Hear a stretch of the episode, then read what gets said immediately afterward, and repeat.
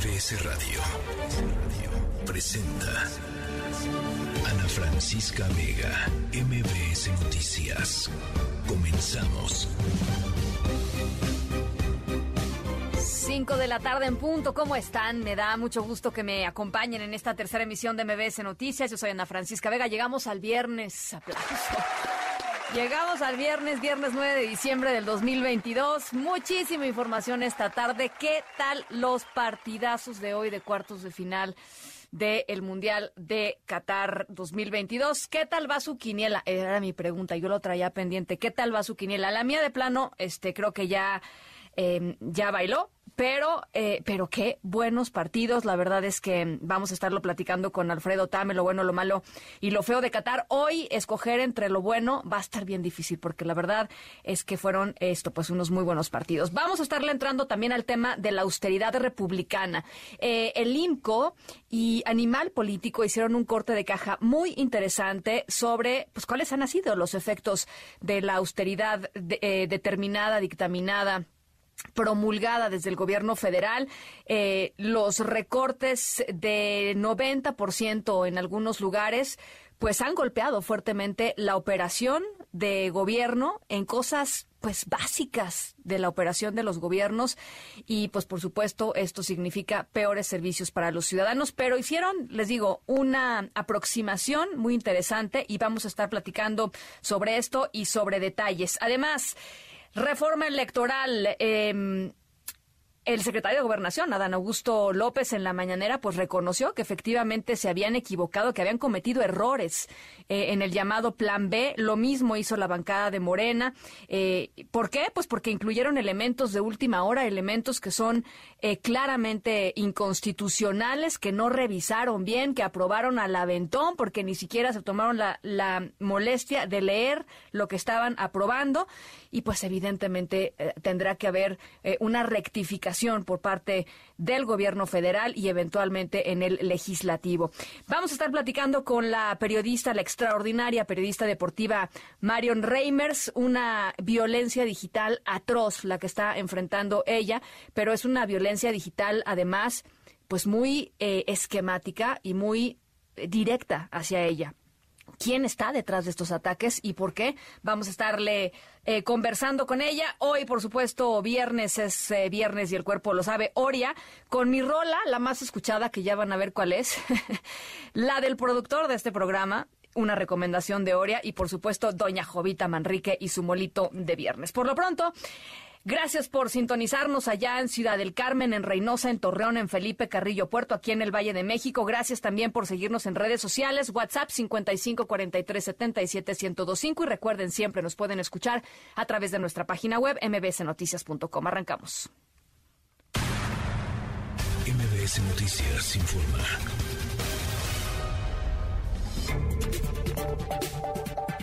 La investigación sobre presuntas irregularidades inmobiliarias y contratos millonarios asignados a empresas fantasma en administraciones panistas en la alcaldía Benito Juárez corresponde a un tema penal y no político, dice la jefa de gobierno de la Ciudad de México. Alberto Zamora, ¿cómo estás? Platícanos. Hola, ¿qué tal, Ana Francisca? Muy buenas tardes. La jefa de gobierno descarta que esta investigación que se está desarrollando contra el diputado local del PAN, Christian von Rerich, un acto de persecución política. Ella ofreció una conferencia de prensa después de participar en la Asamblea General Ordinaria 126 de Infonavit y sostuvo que la investigación demuestra que se otorgaron contratos por más de 250 millones de pesos que supuestamente iban a la demolición de edificios dañados por el sismo de 2017, pero que en realidad llegaron a empresas fantasma. Ante señalamientos del PAN, en el sentido de que se trata de una persecución política contra la oposición para tratar de recuperar los votos perdidos en la elección de 2021, Sheinbaum pidió que se le pregunte a las familias afectadas por el tema de la corrupción inmobiliaria. Aquí sus palabras. Bueno, toda esta investigación de la Fiscalía ahora muestra que inclusive no solamente hay estos pisos adicionales, sino que hay contratos de más de 250 millones de pesos que supuestamente iban destinados a demolición de inmuebles que se contratan y se pagan en menos de dos días. a empresas fantasma. ¿Qué tiene que ver eso con una persecución política? Eso tiene un nombre, se llama corrupción. Y bueno, Ana Francisca, otro de los temas que trató en esta conferencia fue el asunto de Xochimilco y las protestas que se han llevado a cabo en ese lugar. Y bueno, dice que va a mantener el diálogo con los pobladores de San Gregorio, quienes han realizado estas protestas, pues contra los proyectos que se están desarrollando en esa zona. Ana Francisca, mi reporte. Muchísimas gracias, eh, Alberto. Por cierto, rapidísimo, nada más apuntar. Eh, hoy podría ser el último día de bloqueo allá en San Gregorio, Atlapulco, y también en San Pedro, Actopan, en Alcaldía Xochimilco y, em, y Milpalta, respectivamente. Ya lo estaremos conversando un poquito más adelante. Les platico también, la UNAM eh, informó hace ratito que alrededor de 12 personas encapuchadas entraron a sus oficinas en la entrada principal de CEU, de Ciudad Universitaria, causando importantes daños eh, en inmuebles, detonaron explosivos, prendieron fuego al inmobiliario, además también prendieron fuego en distintos puntos de la vía pública. ¿Qué sucedió, mi querido Adrián Jiménez? ¿Cómo estás? Buenas tardes. ¿Qué tal? Buenas tardes, Ana Francisca Auditorio. Efectivamente, fue alrededor de las 15 horas de esta tarde de viernes cuando este grupo de, ya lo referías, no más de 12 personas que van como lo hacen habitualmente cuando vandalizan con el rostro cubierto, y ingresó violentamente a las oficinas que están ubicadas en la entrada principal a Ciudad Universitaria, esto en Avenida Universidad 3000. Los individuos dañaron inmuebles, rompieron cristales, cortaron las protecciones de acero, detonaron explosivos y prendieron fuego al mobiliario dentro de estas instalaciones, así como en la vía pública. Además, la UNAM informó que esas personas cubiertas del rostro encapuchadas sustrajeron equipos de cómputo, radios transmisores, fotocopiadoras, aparatos médicos, mobiliario diverso y también las pertenencias de los trabajadores administrativos que pues que estaban en este lugar que ahí laboran. La institución detalló en un comunicado que estos objetos robados fueron trasladados al interior del auditorio Justo Sierra el auditorio conocido como Che Guevara de la Facultad de Filosofía y Letras. Asimismo refirió que el departamento jurídico pues ya está acudió ante la Fiscalía de Investigación Territorial en la Alcaldía Coyoacán para hacer la denuncia correspondiente. Ya se inició una carpeta de investigación por el delito de daño a la propiedad y robo. La UNAM condenó estos hechos vandálicos, este daño al patrimonio universitario y el robo al personal, pues eh, señaló que una protesta no puede ser una eh, justificación para realizar actos propios, señala la universidad, de organizaciones criminales que en el fondo, dice la UNAM, pretenden desestabilizar a esta institución. Comentar que consultamos a fuentes universitarias, al parecer, pues esta supuesta protesta, si así se le puede llamar, se derivó luego de que ayer elementos de la Policía Federal Ministerial de la Fiscalía General de la República detuvieron fuera ya del perímetro de CEU a un sujeto identificado como el George, quien es ajeno a la comunidad universitaria, pero que forma parte de este grupo que ocupa ilegalmente el auditorio Che Guevara y estaría ligado pues a un tema de narcomenudeo. Ana Francisca Auditorio, la información que les tengo. Te lo agradezco, te lo agradezco muchísimo, Adrián. Buenas tardes. Gracias, eh, muy buena tarde, las 5 con 9. La tercera de MBS Noticias. Bueno, ¿qué cifras eh, les voy a presentar eh, de junio del 2016 a junio del año pasado, del 2021? Se reportaron casi 7.800 niñas, niños y adolescentes de 0 a 17 años que murieron eh, por lesiones causadas de manera intencional, es decir, pues por asesinato, ¿no? para dimensionar un poquito lo que significa esta cifra, 7.800, basta decir con que la tasa de homicidios de niños de menos de 18 años es casi tres veces mayor al promedio de feminicidios para el mismo periodo, es decir, junio del 2016 a junio del 2021, de acuerdo con datos y tasas que emanan de los, eh, las informaciones oficiales eh, emitidas por el Secretariado Ejecutivo del Sistema Nacional de Seguridad Pública. Vaya, vaya panorama el que tienen niñas, niños y adolescentes en nuestro país, un panorama eh, violentísimo. Mario Luis Fuentes, investigador del Programa Universitario de Estudios del Desarrollo de la UNAM, te saludo con gusto. Gracias este, por la oportunidad de estar aquí en su programa. A ver, pues eh, vamos, vamos eh, desmenuzando un poquito estas, estas cifras, Mario, porque son verdaderamente aterradoras, ¿no? Creo que lo que un documento que recientemente elaboramos en la UNAM con el doctor Arellano y un servidor da cuenta de lo que es una realidad, pero se pierde en este contexto de enorme, enorme complejidad, pero también de enorme extravío de la agenda, de la narrativa. En ese sentido, hay que recordar, son 32 años desde que se confirmó la Convención de Derechos de los Niños, pasó noviembre, no pasó nada, literalmente en términos de una reflexión crítica del gobierno, como si así sea antes, por lo menos aparentemente. Lo que da cuenta es de que México sigue siendo un país enormemente violento en todas las dimensiones que puedes pensar sobre la situación de un niño. No solo la violencia como bien más física, sino la violencia que tiene que ver con los accidentes, el abandono, la realidad de la pobreza.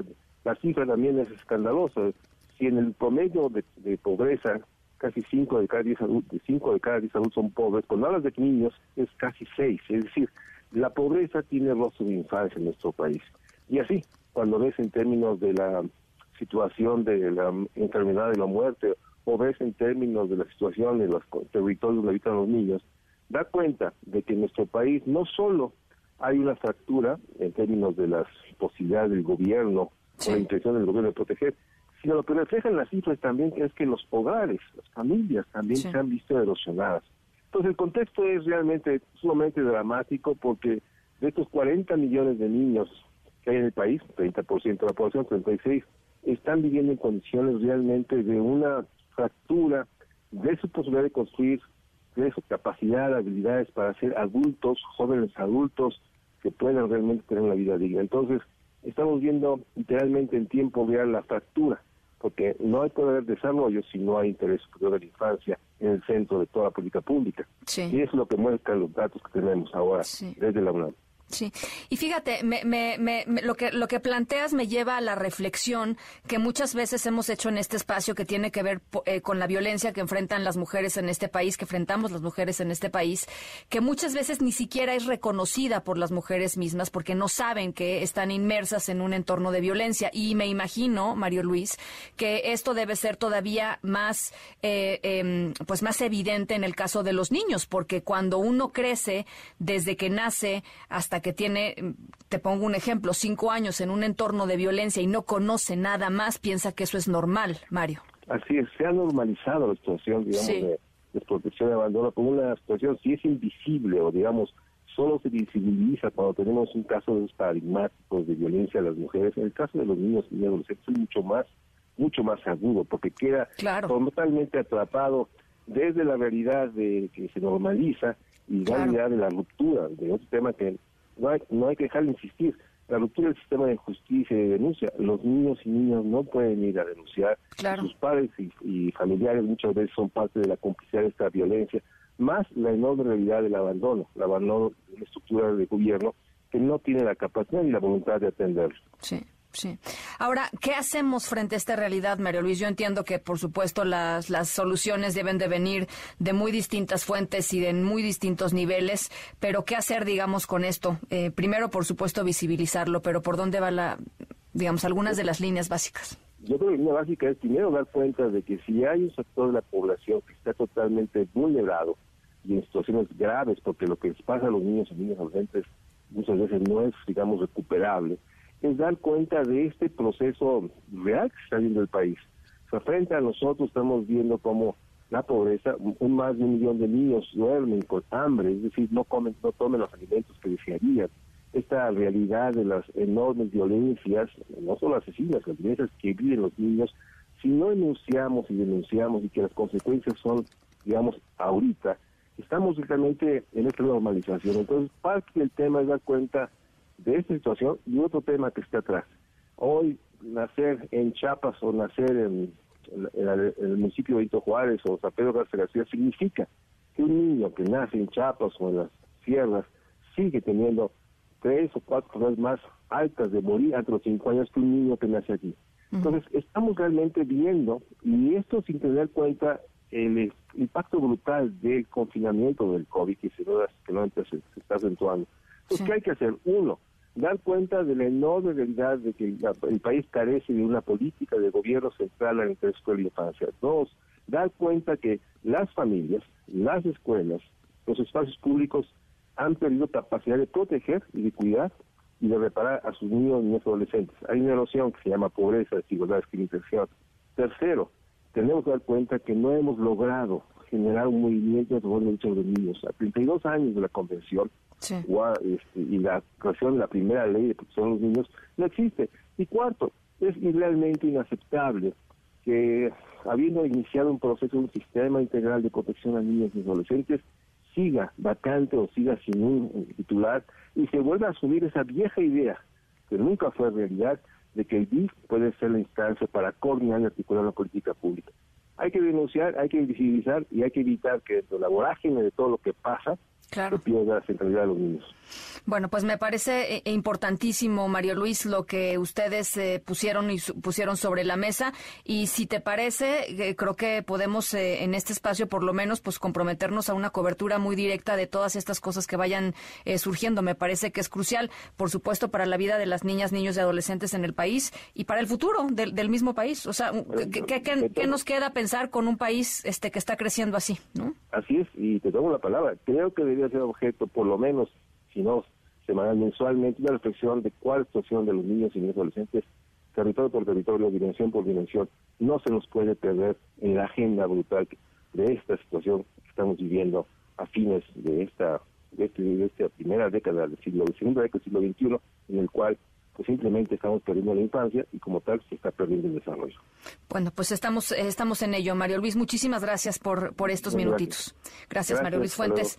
Gracias eh, em, del Programa Universitario de Estudios del Desarrollo de la UNAM, las 5 de la tarde con 17 minutos. MBS Noticias informa.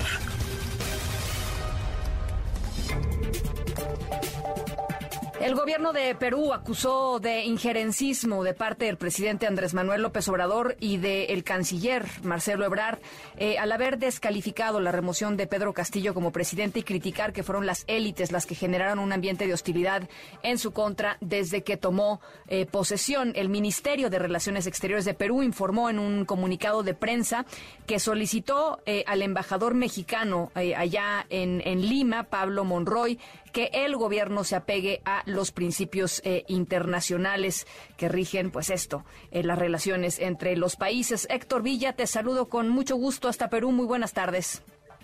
Hola, muy buenas tardes. Eh, gracias igual por, el contacto. Sí, este, después de, de todos estos eventos que han ocurrido durante esta semana acá en Perú y que el día de ayer ya finalmente se confirmara por parte de eh, de la defensa del expresidente Pedro Castillo sobre solicitar el, el, asilo político formalmente a México. El día de hoy el eh, Ministerio de Relaciones Exteriores ha emitido este comunicado en el que en principio eh, transmite la extrañeza que, ha generado estas declaraciones tanto del presidente mexicano de Manuel López Obrador y el canciller, como lo mencionabas, Marcelo Ebrard, eh, y en, en resumidas cuentas habían pedido que estas expresiones constituyen como una injerencia a los asuntos que se están llevando a cabo eh, acá al interno en el Perú y que no son consistentes debido a que eh, en un principio, tal como lo, había eh, acordado el Tribunal Constitucional, la, la medida que tomó el expresidente Castillo el día miércoles forma parte de, de un intento de golpe de Estado a eh, la institucionalidad acá en el Perú. De hecho, el día de hoy también la, la presidenta Dina Boluarte dio unas breves declaraciones a eh, los medios de comunicación, a los periodistas de acá del país, y parte de, las declaraciones se, refirió a todo este proceso que, que, se ha visto relacionado con, con esta petición de asilo por parte del expresidente Castillo. Allí sí podemos escuchar el audio de la presidenta Dina Boluarte. Adelante. Mire, lo que yo siempre me he mantenido dentro del marco legal, del, del contexto legal. Lo que diga el, derecho de, asilo para el expresidente y su familia, eso lo tendrá que validar en todo caso ya el gobierno mexicano.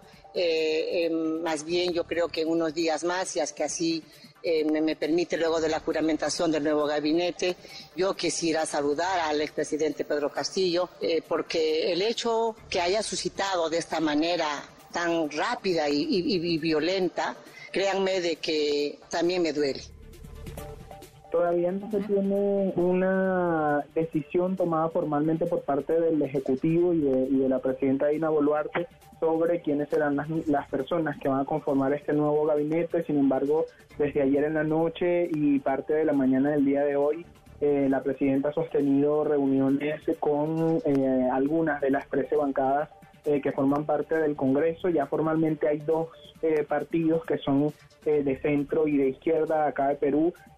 han negado que van a participar en esta, en esta convocatoria de reunión que ha solicitado la presidenta y bueno, también en las declaraciones que dio en horas de la mañana dijo que de ser necesario y si la situación lo merita, pues eh, llevar a cabo estas conversaciones junto con estas bancadas y los sectores democráticos para eh, ver si se da la posibilidad de adelantar eh, las elecciones. Y finalmente, para darles actualización sobre mm, el caso de Castillo, el día de hoy también la Fiscalía ha llamado a la ex, a la ex consejera de ministros así como a 15 ministros del gabinete de Pedro Castillo para que fueran a declarar por su participación en este, golpe de Estado.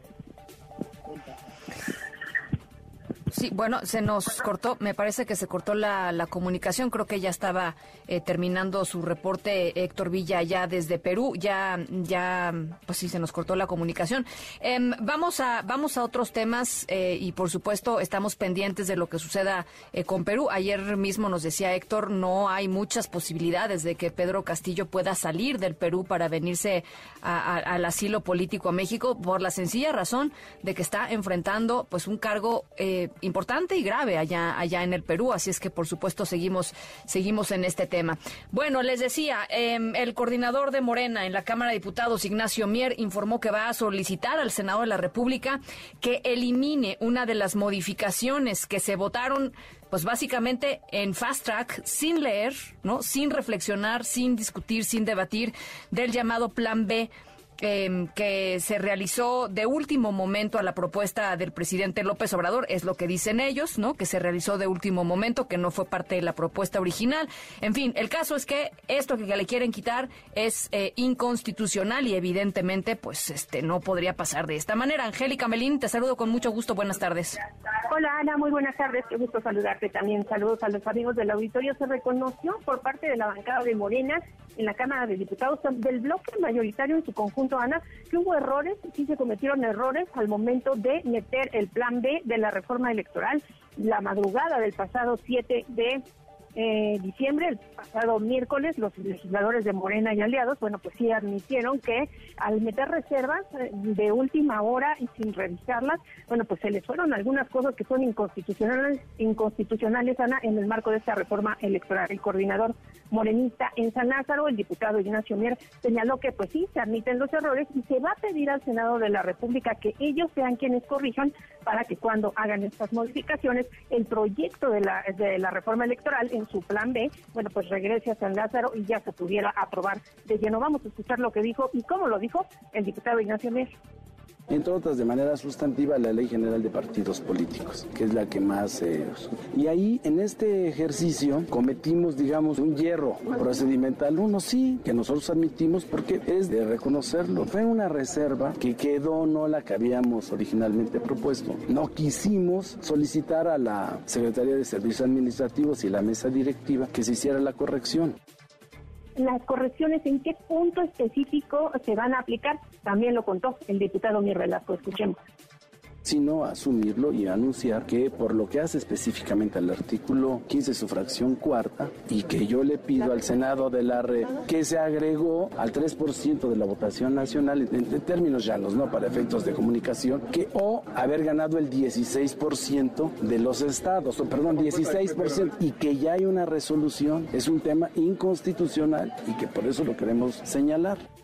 Y es que en San Lázaro hay que recordar que esa madrugada del miércoles 7 diciembre, los diputados del Verde y del Partido del Trabajo pidieron que se le agregara al plan B de la reforma electoral tablas de salvación para los partidos de menor número de votación, en caso de que no ganaran eh, lo del 3% de los votos necesarios para mantener el registro, bueno, pues que sí se les permitiera salvarse si alcanzaban la votación de más del 3% en distintas entidades, en 16 entidades al menos, y casi ya pudieran conservar el registro nacional. También pidieron meter cochinitos para los partidos políticos que se les deje usar a los partidos los remanentes de ejercicios fiscales anteriores que no los tengan que regresar a la autoridad electoral y que los puedan ellos ocupar para los ejercicios fiscales siguientes y bueno pues que puedan ir haciendo sus ahorros, sus cajitas chicas y puedan ir ocupando los recursos públicos como ellos mejor consideren. Todo esto se va a poner a revisión en el Senado de la República y pues también hoy el coordinador del Partido Verde, el diputado Carlos Puente,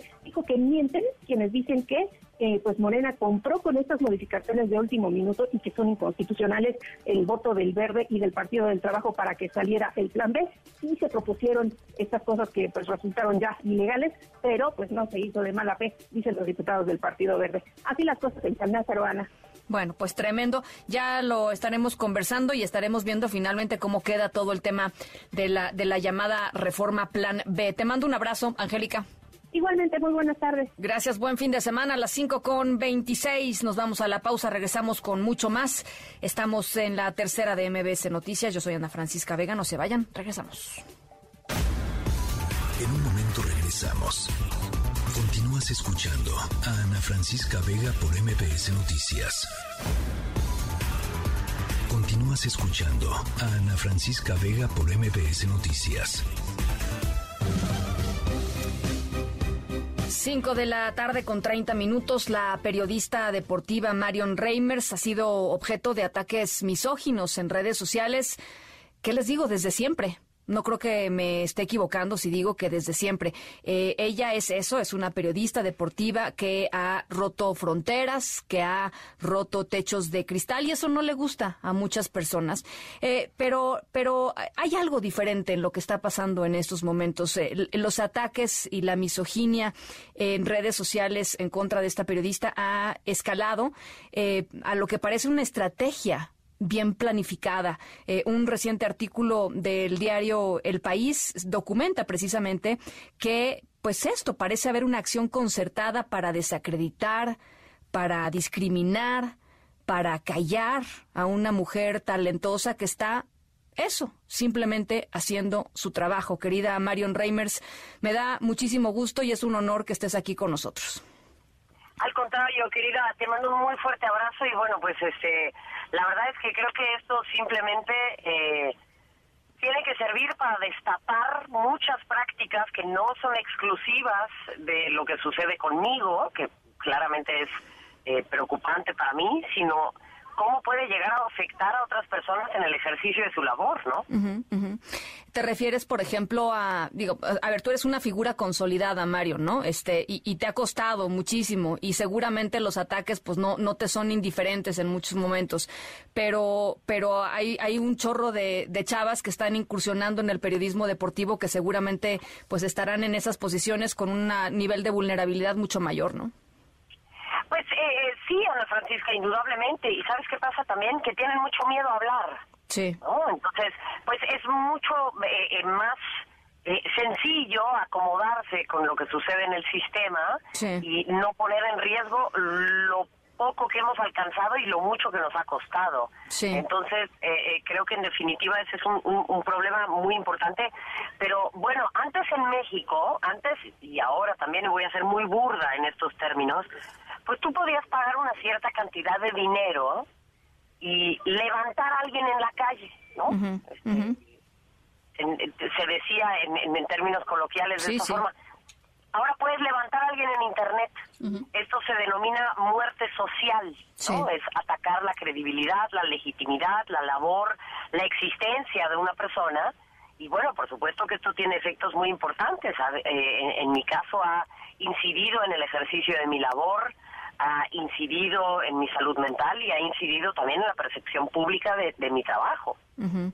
Ahora, tú, em, eh, hemos hablado aquí un montón. Eh, Marion, sobre, em, digamos, esta, estos círculos perversos que se crean entre redes sociales y medios que replican eh, estos, eh, estos estereotipos y estas ideas y estas narrativas y medios que no eh, hacen lo que tienen que hacer para que las cosas cambien, que no toman las decisiones que tienen que tomar, que prefieren seguir navegando, digamos, con la bandera eh, con una bandera, pues, este, muy, ¿qué te diré? Como muy, a veces abiertamente eh, misógina, pero, pero en muchas ocasiones eh, simulando que, que, hay apertura, y, y, pues eso tiene que terminar, Marion.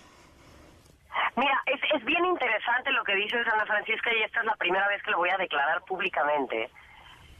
De parte de la organización que yo presido, hicimos un observatorio de medios, mismo que presentamos en este espacio contigo y en otros tantos, hablando de la representación de las mujeres en los medios deportivos y de las disidencias. Nosotras tuvimos una reunión con los directores de estos medios de comunicación para no agarrarlos en offside, ¿no? Presentarles un poco los resultados y que ellos también supieran que esto iba a suceder corriéndoles una cortesía profesional. Sí, sí. Muchos de ellos no se presentaron. Otra parte estuvieron en una reunión en Zoom sin cámara y micrófono encendido, se desconectaron a la mitad.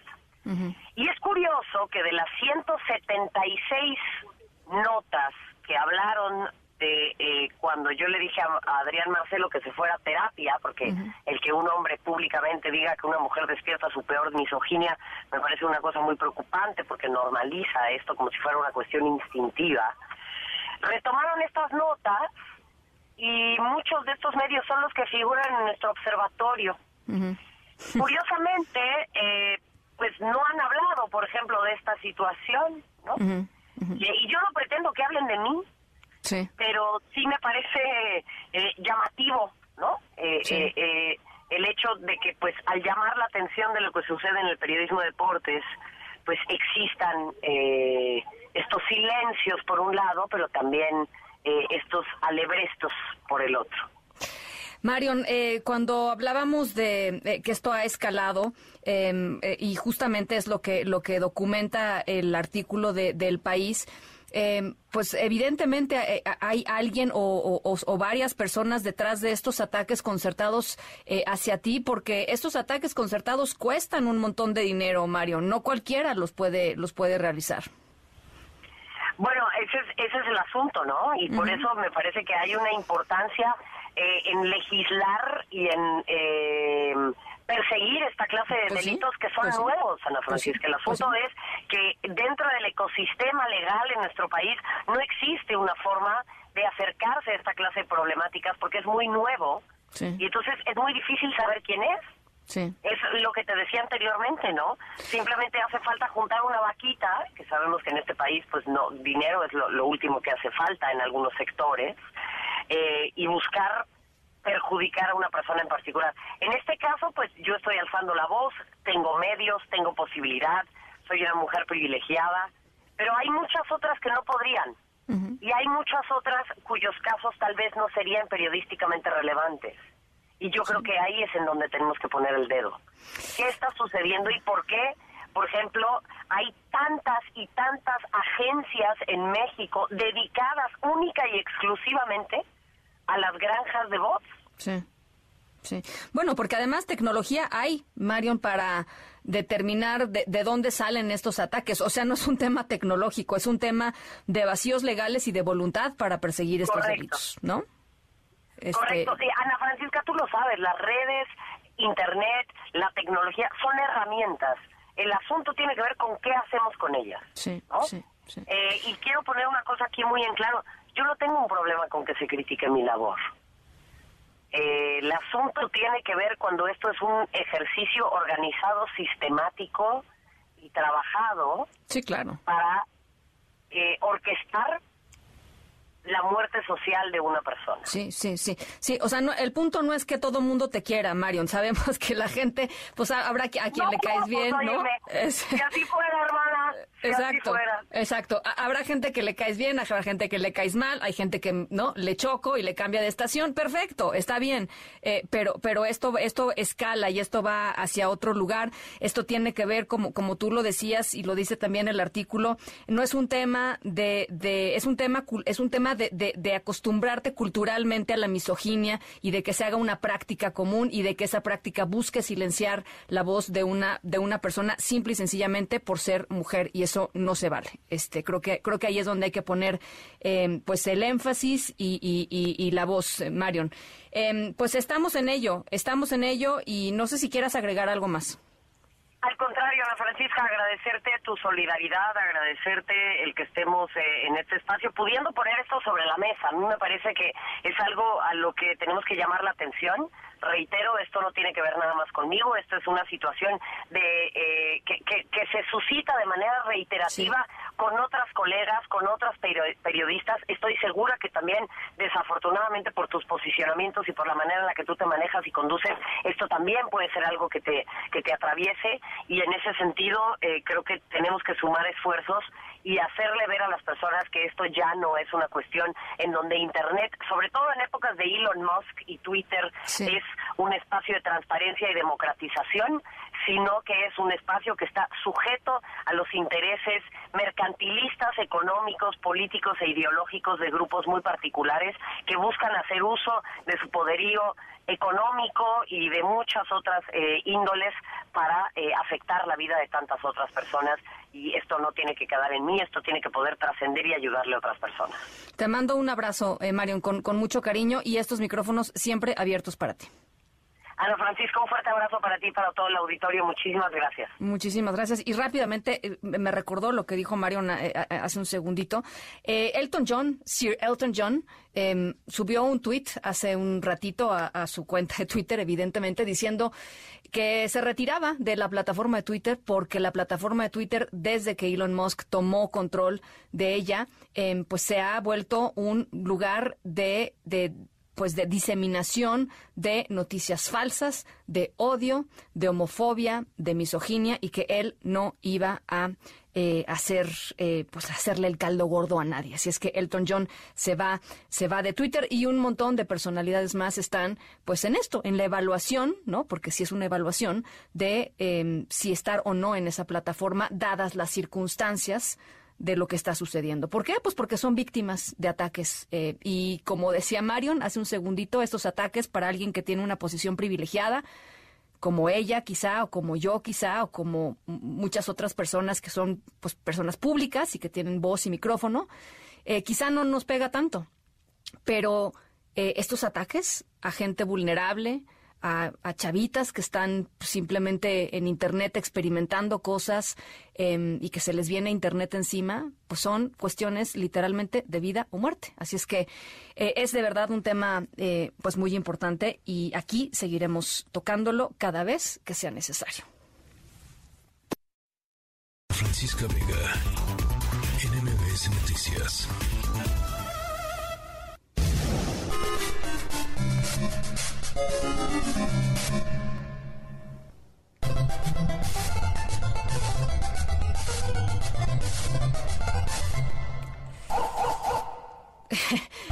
en nuestra historia sonora ya pues me, hizo reír nada más de nada más del título en la mañana que lo leía me hizo reír. Em, está muy simpática. Si durante estas épocas navideñas algunos de ustedes les regalaron la famosa consola Super Nintendo, ¿se acuerdan?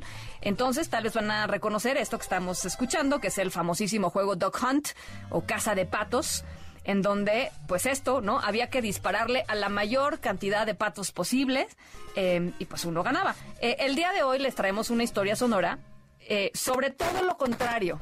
O sea, tiene que ver con esto, pero es lo opuesto. Sobre esfuerzos eh, para salvarle la vida a muchos patos. Muchísimos patos. Eh, está, está realmente curioso lo que, lo que está sucediendo. No se lo pierdan.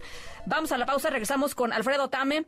Eh, qué partidazos hoy, lo bueno, lo malo y lo feo de la jornada en Qatar 2022. Estamos en la tercera de MBS Noticias. Yo soy Ana Francisca Vega. No se vayan. Volvemos.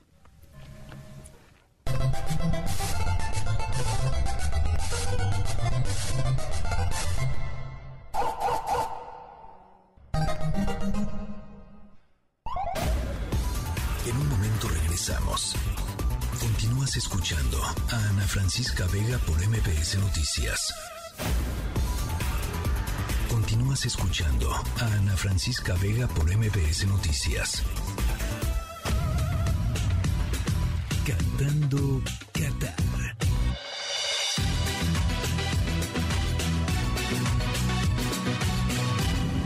Más allá del Mundial.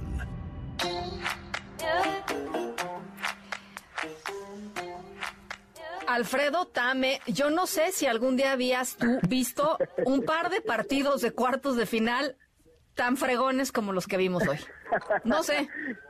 ¿Cómo estás, Ana Francisca? Qué gusto saludarte. Muy buenas tardes. Y sí, la verdad es que después de dos días de sequía nos regresa el Mundial de una forma muy emotiva, muy emotiva con dos eh, partidos que quizá el primero no estuvo tan lleno de grandes emociones y demás, pero en el momento de los penales... Sí, bueno nos convertimos todos en aficionados del fútbol, en amantes de lo que estaba pasando, y justamente eso es lo bueno. Me voy a ir con las dos caras de la moneda. Primero con lo bueno, con el tema de Croacia. Un equipo que promedia 30 años de edad como futbolistas, que venían de ya haber jugado una larga, que se vuelven a meter en el tema, que rescatan un partido en los dos últimos minutos de, de los tiempos extra, que tiran los penales con el corazón y que sacan a la mejor selección que tenía Qatar en cuanto a talento. No tenemos la menor duda, pero lo de los croatas es para ponerse de pie. Totalmente. Qué, qué espíritu, ¿no? Qué garra. Este, Modric, qué bárbaro. Jugó a toda Modric. No, pero yo creo que es de los mejores, o sea, a ver, yo creo que es de los mejores jugar, jugadores en su este en, en su espacio, digamos, en su en su en su posición de, de, muchas décadas, también. Es impresionante, o sea, nos regresamos un poquito, el subcampeonato que sucedió en Rusia 2018, mucho se le debió a él, estaba Rakitic en aquel entonces, ese mediocampo de impresionante, ahora es Perisic el que está, y me regreso todavía un poco más, cuando el Real Madrid vuelve a tomar esa batuta en Europa con la Champions y demás, es gracias a Modric, o sea, es un 10 que se le da sí crédito, pero creo que nos quedamos cortos porque es un extraordinario futbolista, el corazón que imprime 38 años en la Francisco. O sea, yo a veces me, me cuesta trabajo dar tres pasos y No, ¿qué pasó también? manera impresionante, ¿verdad? Es eh, maravilloso lo que es Croacia y, y, esa es la parte que, que todos tenemos que reconocerlo, o sea, sorprendió al mundo. No, no hay otra forma tan concreta de poderlo decir o resumida más que sorprende al mundo Croacia. Tremendo. Eh, y la lágrima de, de, Neymar. En fin, no, no, no. Estuvo, de veras estuvo, eso sí, es, esos 15, 20 minutos finales tremendos. Maravillosos. Y, y, la parte mala, a ver, tengo que ver la otra cara, que es que se quede fuera Brasil. Eh, un equipo que además tenía demasiados aficionados en Qatar que le estaban imprimiendo la fiesta, que le ponían el juego bonito, que hablábamos hace poquito, ¿no? Que era un deleite verlos jugar, que se estaban divirtiendo, que traían una calidad brutal, que tendrían que haber sido sancionados por haber llevado tanta calidad al Mundial. de verdad algo maravilloso lo que pasó alrededor de Brasil, el tema emocional con respecto a Pelé, todas estas cosas que encerraba la selección brasileña y que se quedan en penales en cuartos de final, o sea, de verdad es impresionante lo que sucedió.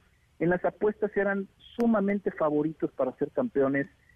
Le da la vuelta la tortilla Croacia, pero deja fuera a un equipo que lo vamos a extrañar, que, que nos va a hacer falta en el Mundial, que nos quedamos con ganas de un Brasil-Argentina en semifinales, que nos quedamos con muchas ganas de poder seguir viendo este Brasil, que creo que pecan de pensar que en cualquier momento habrían resuelto el partido y por eso es que no meten el acelerador a fondo. Sí, caray. Y cuando se dan cuenta, era muy tarde. Sí, es que a mí eso fue lo que me pareció muy frustrante, porque, a ver, este, como que metieron su gol y estaban en el ya ganamos, ¿no? Este, tratando de, de, manejar el partido eh, y pues con una desconcentración al final tremendo. Y, pues sí, o sea, sí, sí me pareció una, una, una babosada, la verdad. deben estar haciendo pues muchísimos corajes los brasileños, ¿no? Además de la tristeza, pues, ¿no? Muchos corajes porque francamente pues no, no, no, no había mucha razón de, de, este resultado. Totalmente de acuerdo. Renuncia el director técnico, Tite se, se acaba presentando su renuncia creo que es natural que esto suceda. Están viendo si se recibe o no, al momento está tomada, pero al final creo que es muy complicado el tema de dejárselo a un hombre, ¿no? Cuando las 11 piezas, los 11 jugadores que tienes adentro, las 11 piezas que tienes adentro del terreno de fútbol, pues cuando rueda la pelota tú ya solamente te vuelves espectador más, ¿no? No le puedes decir a cómo jugar esos eh, jugadores tan extraordinarios, pero es el responsable y bueno, pues, pues al final él acaba tomando esa, esa decisión. Pues sí. Pero sí, sí se va a extrañar a Brasil. a ver, dime algo, él es el él es el del gato, ¿no, va? Él, no es el del gato. él es el jefe de prensa. Ah, ya. Y bueno, pues la maldición del gato apareció. La maldición del gato. Recógelo, acarícialo, apapáchalo, ronroneale. y no. ¿Qué modales, no? ¿Qué modales son esos? Este, que se meta con alguien de su tamaño de entrada. y, ¿no?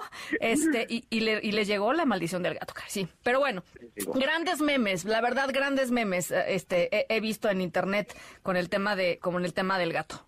Es extraordinario lo que pasa en las redes, la gente se divide, pero bueno, pues la gente se divide también en honrar a Croacia, ¿no? Que eso es lo que creo que al final nos debe de dejar un de, reconocimiento total a un equipo que lo dábamos por muerto antes de empezar el partido y que bueno, pues ahora va a enfrentar a Argentina que llega como favorito, no tenemos duda, pero pues ya con todas las reservas del mundo, ya mucho Croacia que pensar que están muertos antes de arrancar el partido es un grave error. Y precisamente la parte fea nos vamos al partido de Argentina contra Países Bajos.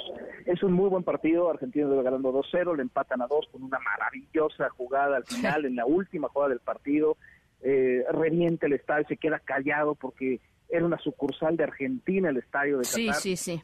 Impresionante lo que estaba pasando con el público, pero lo que sucedió primero esos 90 minutos en donde hubo un despliegue bastante desagradable de antifútbol, patadas, jalones, eh, lo que hace Argentina de pronto en una jugada donde está en la banda, patea la pelota para que se estrelle en la banca, si hubiera habido un futbolista ahí, se arma la melee, o sea, esas cosas no están pares. Y al final, cuando acaba ganando Argentina en penales, eh, hay varias tomas, hay varias fotos en donde lo primero que hacen los futbolistas argentinos es voltear a burlarse de los Sí, lo vi. Sí, oye, mal. No, muy mal. Este, ahora hay que decir que en esas tomas para reivindicar a Messi después de la pisada de camiseta y el canelo y todo esto. Messi no volteó a verlos. O sea, es Messi. el único que sale corriendo para el frente. Messi sale corriendo para el frente, sale ganando y los otros burlándose, Tame. O sea, uno defendiendo a Argentina y, y, salen con eso. Y, y, obviamente, pues la gente que le tiene cariño a Brasil le suele tener repudio a Argentina. Y los argentinos no hacen mucho para que esto no suceda. Ojo, no estoy hablando como nación, estoy hablando como futbolista. Sí, sí, sí, sí. Y, esto es algo que se tiene que señalar. No es deportivo, no está padre. Así como hay que saber eh, perder, creo que lo que más te honra es saber ganar. Y esto es algo que lo deja completamente lejos a Argentina. Pero pues ahí están, levantaron la mano en el último penal. Messi ya empata como goleador a Mbappé Mañana será ese partido para saber si Inglaterra y Francia, si quién se coloca para las semifinales. Pero ya tenemos el primer cruce de esta llave. Argentina enfrentando a Croacia. Argentina cumple con los objetivos y nos quedamos con ganas de ese Brasil-Argentina que todos nos estábamos saboreando, pero que no contábamos con 14 eh, croatas que estuvieron hoy, digo 14 por los cambios, que se entregaron, se mataron y están en semifinales. Oye, eh, rápidamente, eh, aquí están poniendo en Twitter, nos están eh, arrobando una, una, un dato. Eh, Argentina nunca ha perdido una semifinal. ¿no? Este, Luis Vangal, como director técnico de, de, mundiales, nunca había perdido. De hecho, se va sin perder porque en los, oficialmente en los 90 minutos termina como empate.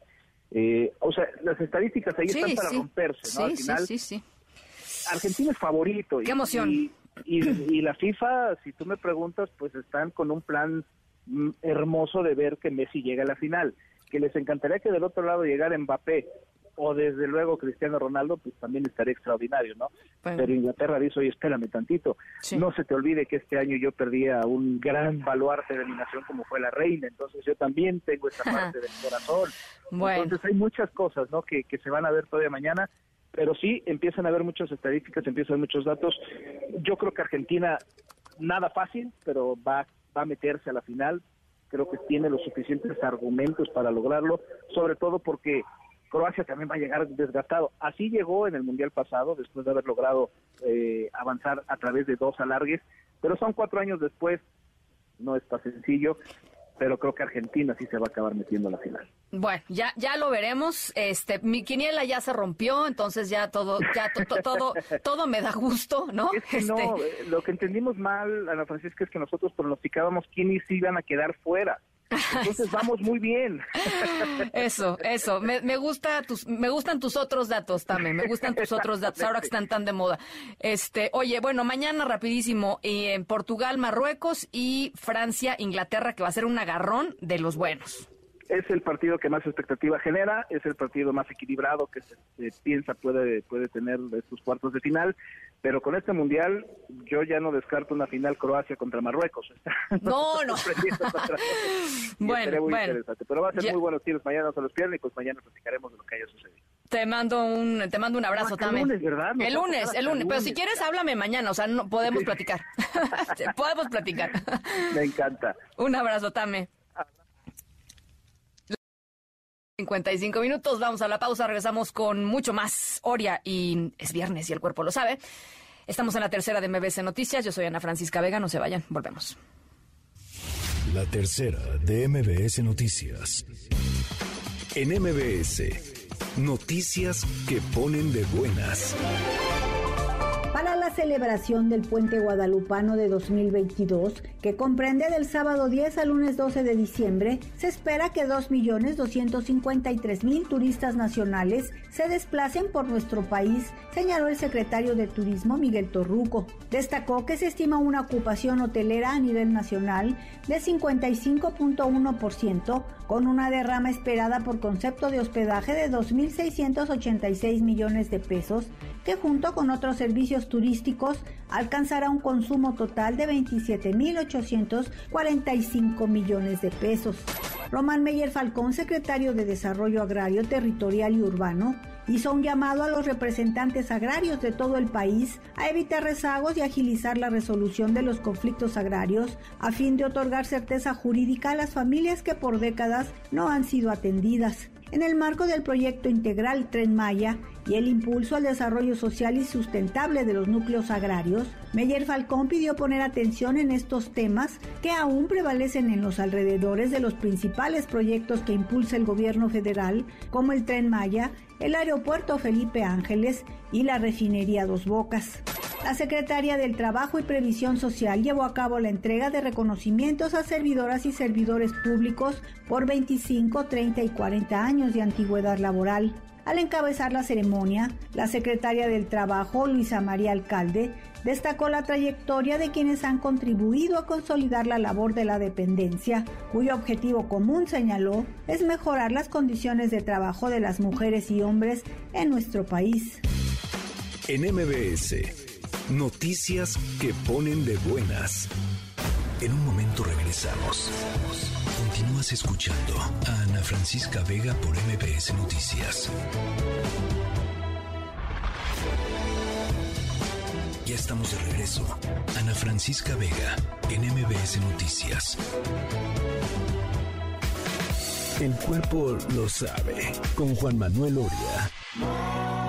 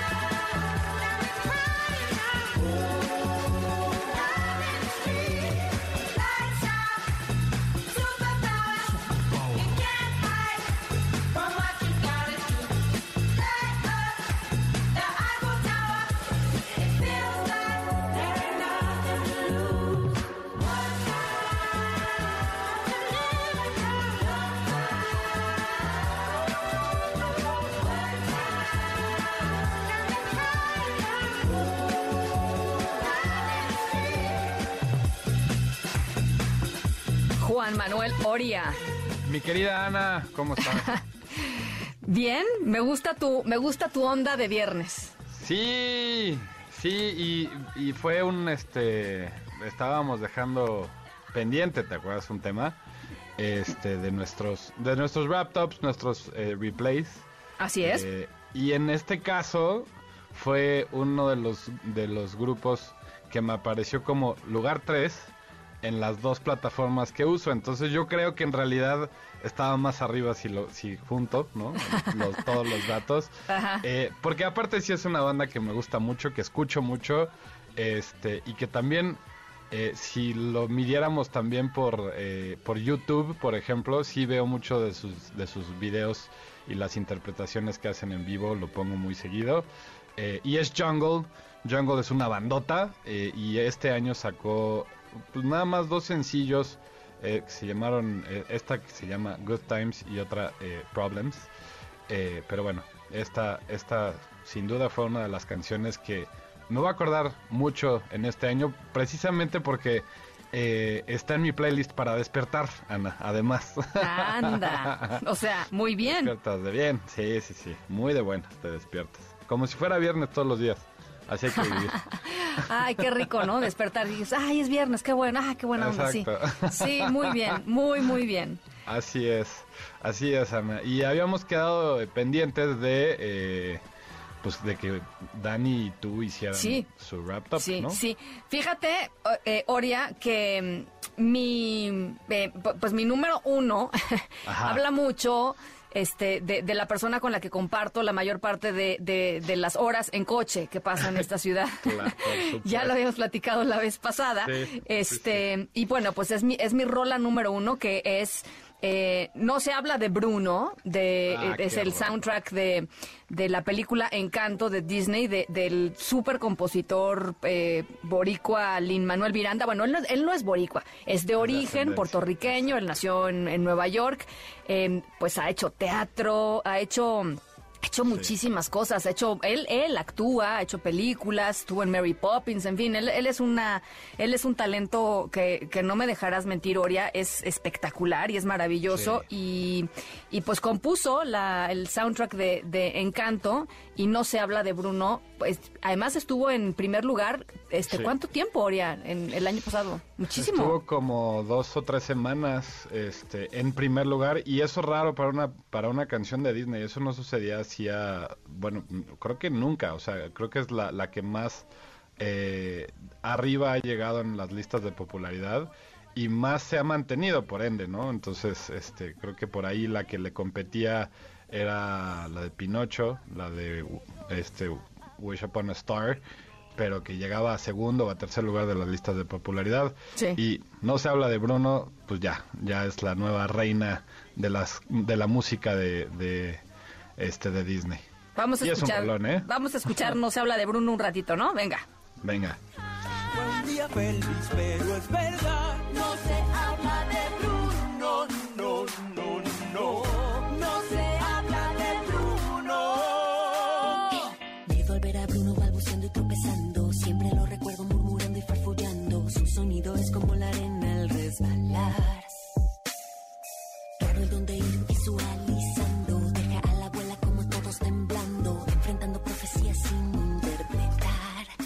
tú intentar. Terror en su faz, ratas por detrás, al oír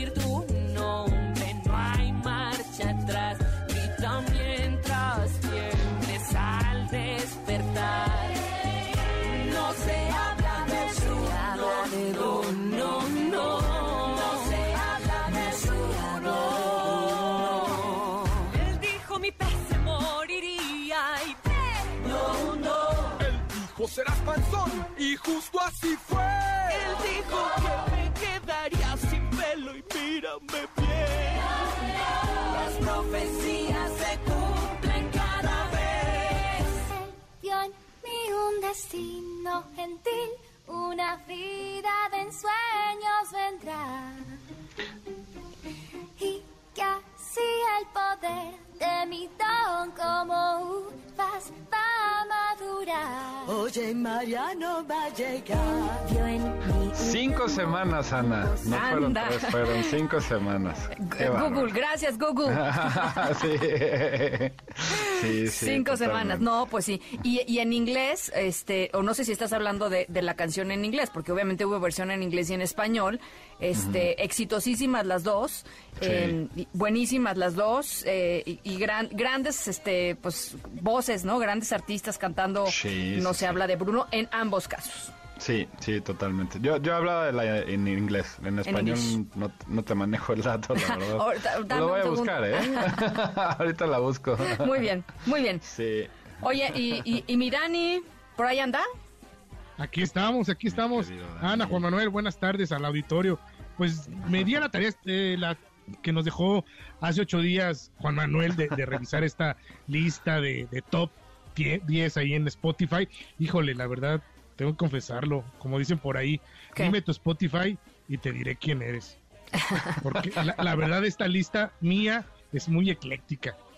Bueno, no puede salirte metálica, pasa por grupo firme, cierra con Adel, pero no podemos olvidar a Daniela Romo, Diego Verdaguer, Timiriche o Intocable. Y lo peor es que todavía me dice, tú eres muy vanguardista te gusta de los géneros, no pues. Pero bueno, yo traigo hoy esta canción, Suéltala Luis, es de Adele, Easy on Me, esta canción que ya está cumpliendo más de un año, que se presentó el disco en, a finales del 2021, pero no sé, desde que aquí Juan Manuel nos la presentó, Easy on Me, me encantó y ya me ha acompañado, la verdad yo creo que diario la escucho. En algún momento del ah, día, diario la escucho. Vamos a, a tocarla. Easy on Me. But I can't bring myself to swim when I am drowning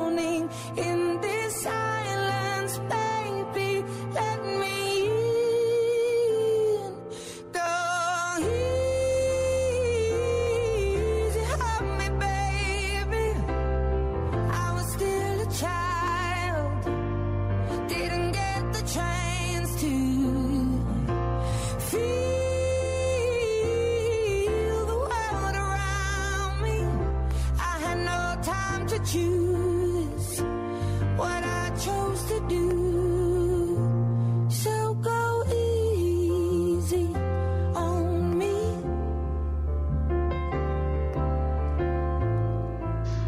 Qué vocerrón tiene Adele. y no te hacía, Dani, no te hacía como un romántico empedernido, por lo que puede decir tu, tus canciones más escuchadas en...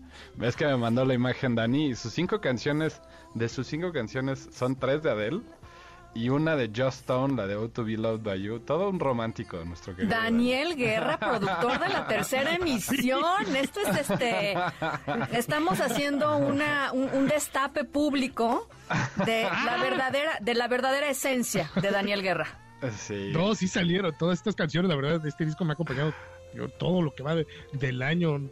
Te juro que no, en cualquier momento del día pongo un fragmento o alguna canción de Adele. No sé por qué, pero me, me, me lleva hacia un buen día, hacia un buen momento, pues, estar escuchando a esta mujer con esa gran voz. Oye, y te, y te, y te, lanzas al, y te lanzas al, al grito, mi Dani, o sea, pues no, este, no, le llego. No, bueno, yo sé. espero que no. Lo intento, pero sí. lo intento. Pero sí le, pero sí le haces, pues. Pues sí, sí, sí. sí Le tratas. sí. Tratas. La verdad, Mínimo el lip sync, así, así, sin, que salga voz, ¿no? Exacto. Ahí te estás bañando, estás ahí cantando y de repente, oh, mi. Más o menos ahí. Y, y pues también tengo que confesarlo, me dejé llevar por este concierto de Grupo Firme en el Zócalo y una vez que, que vi el concierto en las redes y todo, pues sí me quedé con varias canciones también. Qué bueno, está bien. De este grupo. Pero sí, como dice Spotify, muy vanguardista, muy ecléctica, muy rara, la verdad, esta lista de canciones. no, bueno, la, mía dice muy infantil y este, pero, pero a ver, esto, voy a hacer un compromiso público porque me quedé pensando y reflexionando y dije esto no está bien, o sea, qué bonito, pero, pero también, pero y yo dónde quedo, no, no, pues entonces, este, entonces para para el año que entra ya me hice el, el, propósito, este pues de, ampliar los horizontes, digamos, este, más allá de Disney. Vamos a, vamos a decirle más allá de Disney. Esa está bien, está bien. O la otra es ponerle ahí un este un dispositivo que sea exclusivo para ese Spotify de tu hija, ¿no? Ah, bueno, eso también, eso también puede ser. Está bien, está bien, está bien. Bueno, eh, pues eh, les, les, tengo una noticia, jóvenes. Ay. Ilustres. A ver, a ver. Se me hace eh, el romanticismo de Daniel Guerra, productor de este programa, ganó. ¡Órale! Y, por, y, por, mucho el aplauso, el aplauso de la semana. Así es que nos vamos em, con, con, con, nuestra querida Adele, románticamente rumbo al fin de semana. Me parece perfecto. Y se los merece, se merece los aplausos de la semana, sin duda. A ver. y Dani Sí. también. No, claro, gran artista. Muchas gracias, Daniel. Aquí andamos, a la orden. Abrazo, Obrea. Muchísimas gracias. Pasa lindo fin de semana.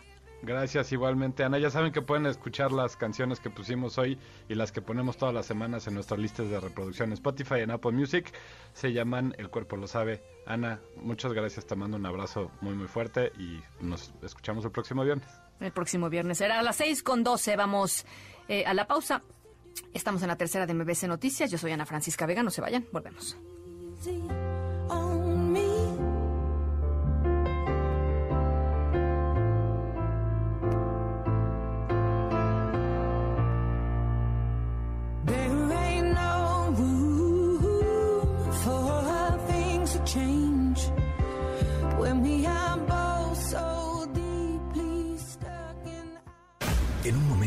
Continúas escuchando a Ana Francisca Vega por MBS Noticias.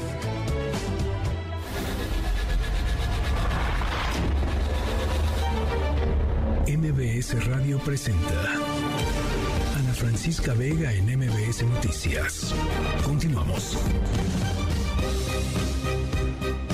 6 de la tarde con 17 minutos. Gracias por seguir con nosotros en esta emisión, en esta tercera emisión de MBS Noticias. Yo soy Ana Francisca Vega. Viernes 9 de diciembre del 2022. Nuestro aplauso de viernes para esta segunda hora. Les recuerdo nuestro número de WhatsApp para que nos escribamos por allá 5543 77125. En la siguiente hora vamos a estar platicando sobre los efectos, sobre los resultados, sobre las consecuencias de la llamada austeridad republicana. IMCO y Animal Político hicieron un corte de caja y es verdaderamente pues tremendo lo que lo que arroja eh, en términos de la operación del gobierno, del gobierno federal y el impacto que tiene en, en los ciudadanos y en los servicios que recibimos los ciudadanos. Y además es viernes de molito con doña Jovita Manrique. Por lo pronto a las 3 de las 6. MBS Noticias informa.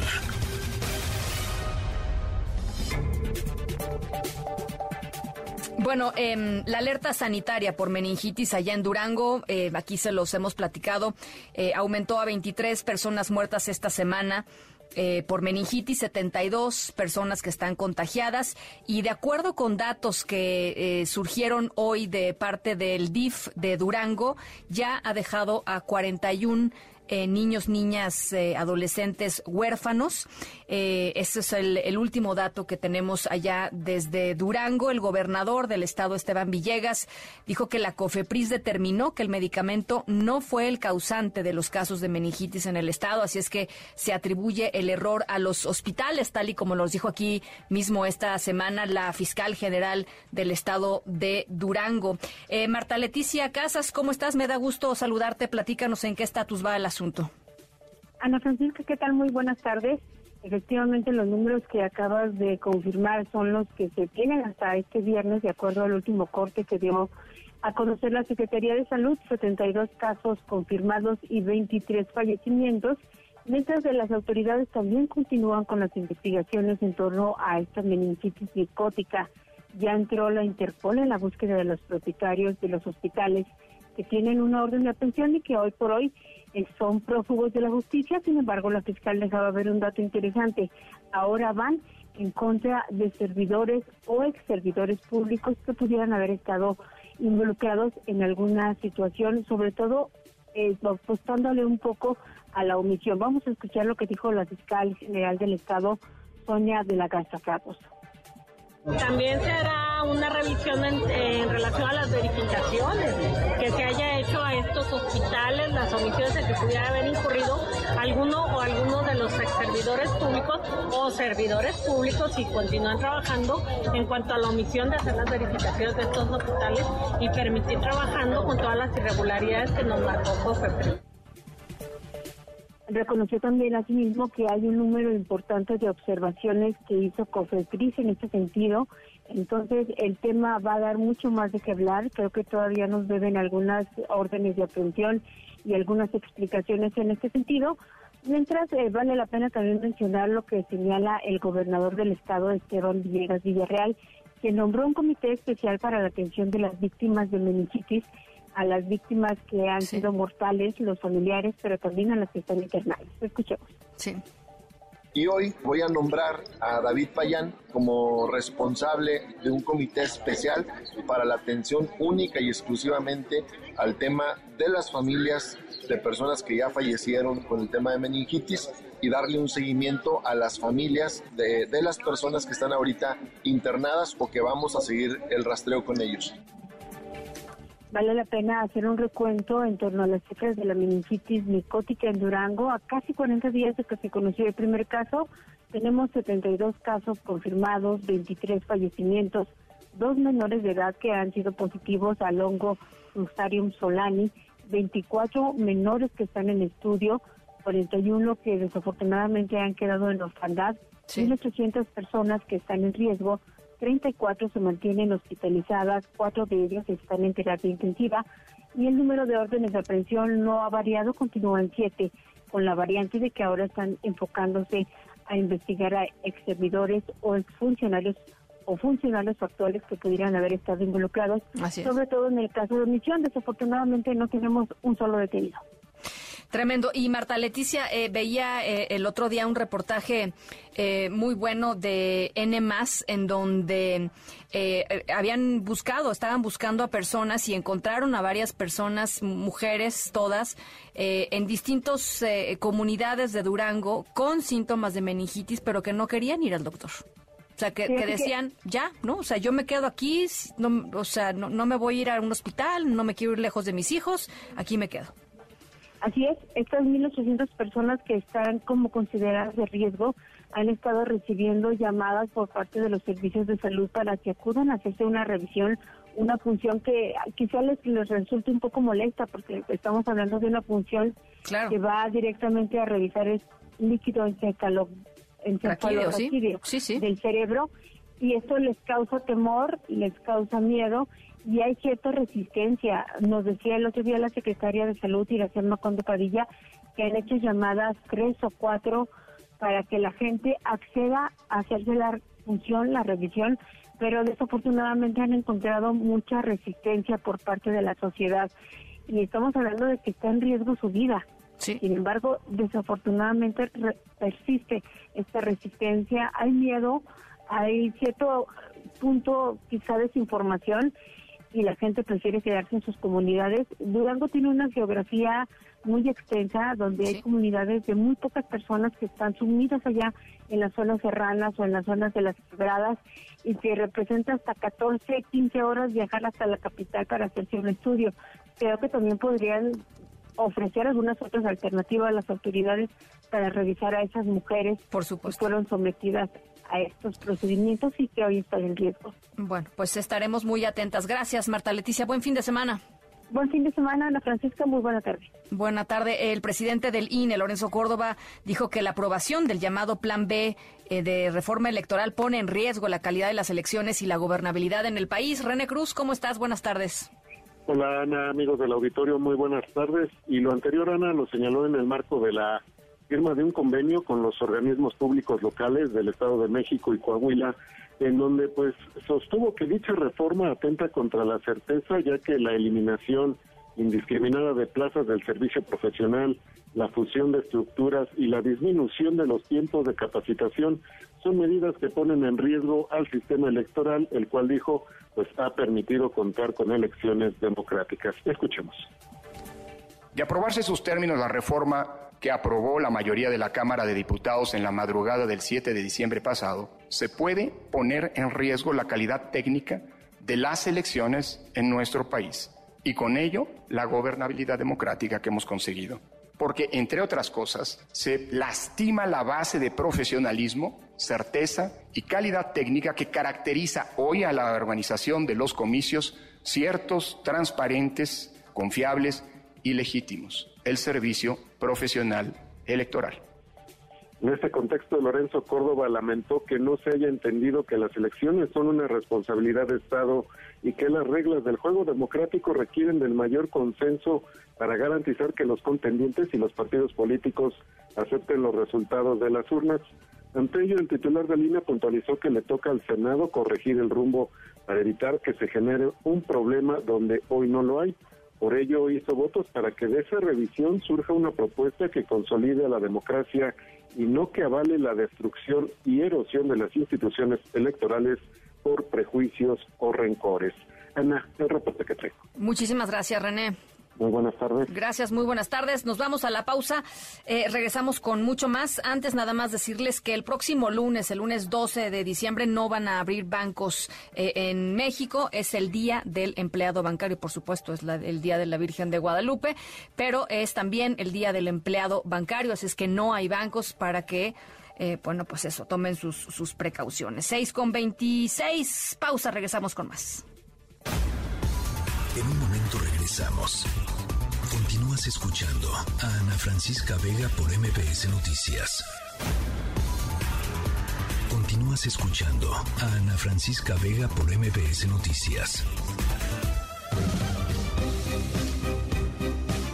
628, el ah, portal Animal Político y el IMCO, el Instituto Mexicano para la Competitividad, eh, le echaron un ojo, se echaron un clavado, eh, hicieron un corte de caja eh, en términos de el, el tema de la austeridad republicana a cuatro años de gobierno del presidente López Obrador, que entró pues como uno de sus ejes básicos, digamos, de gobierno, era el tema de la austeridad republicana y encontraron cosas eh, verdaderamente interesantes. Eh, hay recortes eh, impresionantes, por ejemplo, en los gastos, en la labor cotidiana que tienen que hacer los funcionarios públicos, gastos que tienen que ver con, por ejemplo, hojas, impresoras, fotocopiadoras, el 50% de recorte en insumos básicos en este rubro entre 2018 y 2022, pero en algunas secretarías, como en la del bienestar, la disminución llegó al 98%, en presidencia 93%, pues ¿con qué trabajan? Em, en Hacienda y en Función Pública 80%. Em, fuera de micrófonos, em, pues personas a quienes conocemos y con quienes tratamos del gobierno federal nos dicen que muchas veces pues tienen que llevar sus propias cosas ellos para poder hacer su trabajo, para poder imprimir, por ejemplo, comprar tintas para las impresoras, en fin. Em, pero no nada más esto, ha- hay muchas otras cosas más que salen de este, de este muy interesante estudio que presentaron eh, y para platicar sobre ello está con nosotros Manuel Guadarrama, coordinador de gobierno y finanzas del IMCO. Manuel, muchísimas gracias. Eh, ¿Cómo estás? Muy buenas tardes.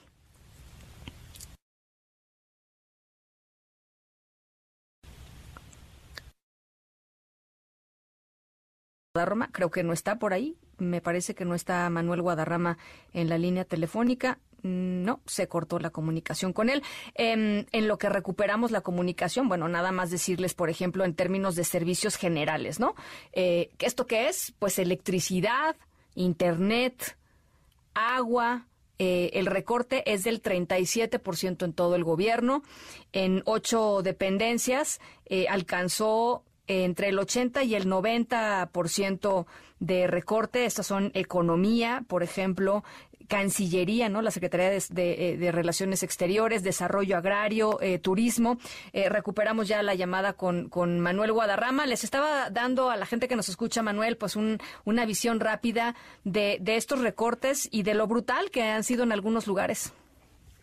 Buenas tardes, Ana Francisca. Un gusto saludarte igualmente a toda la audiencia.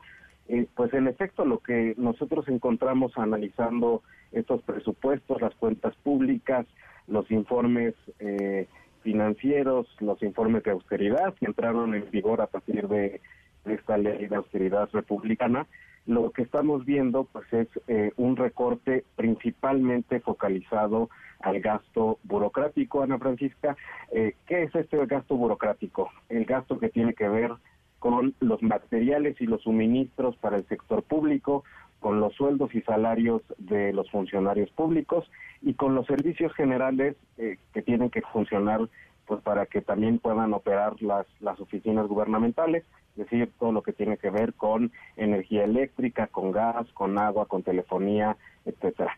Y lo que estamos viendo en, en esta investigación, Ana Francisca, es que pues los recortes están no solamente afectando a los funcionarios, a los servidores públicos, sino también a la operación misma de las dependencias y, por supuesto, pues a los servicios que brindan a la población. Ahora, eh, ¿en dónde han sido, eh, digamos, más costosos en términos de justo los resultados eh, en estos recortes, Manuel?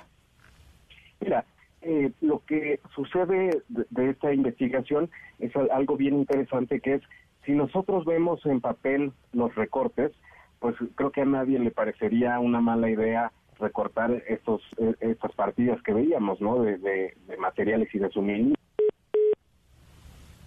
Se volvió a cortar, sí, caray, se volvió a cortar eh, la comunicación con Manuel eh, Guadarrama. Bueno, rápidamente, eh, unas llamadas que tenemos por acá. Rubén Hernández dice, buenas tardes, Ana. Como siempre, escuchando tu noticiero. Saludos desde Jalapa.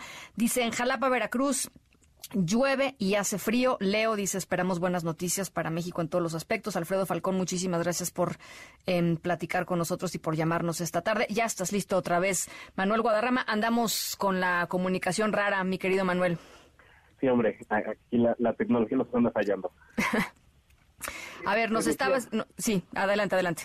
Sí, te- te decía que los recortes pues están eh, bastante pronunciados en algunas dependencias, en la Secretaría de Bienestar, en la Secretaría de la Función Pública, en la Secretaría de Hacienda, pero también hay recortes que, por ejemplo, pues llaman la atención.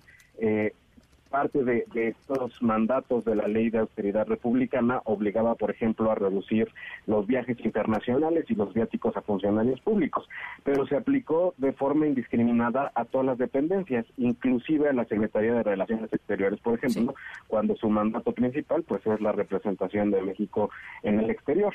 Y pues cuando empezamos a analizar estos casos, Ana Francisca, de eh, no solamente ver estas reducciones, eh, estos recortes en papel y ver ya realmente lo que sucedía atrás de- del funcionamiento de cada una de estas secretarías, pues lo que vimos es eh, estas historias que están aquí documentadas eh, tanto por el INCO como por la investigación que hizo Animal Político, de eh, ver cómo estaban funcionarios públicos trabajando en una oficina, 12 personas, con una sola computadora, con software pirata, con falta de equipo, con falta de papelería, con falta de papel higiénico y que pues inclusive han tenido que hacer vaquitas para poder comprar estos insumos indispensables para trabajar.